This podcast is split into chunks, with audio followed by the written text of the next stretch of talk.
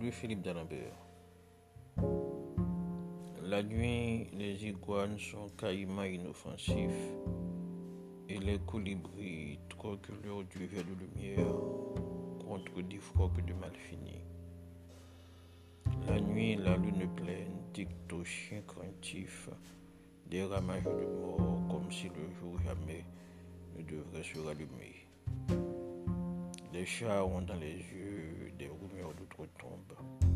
et feuillements des feuilles se barrent aux couleurs d'ouragan.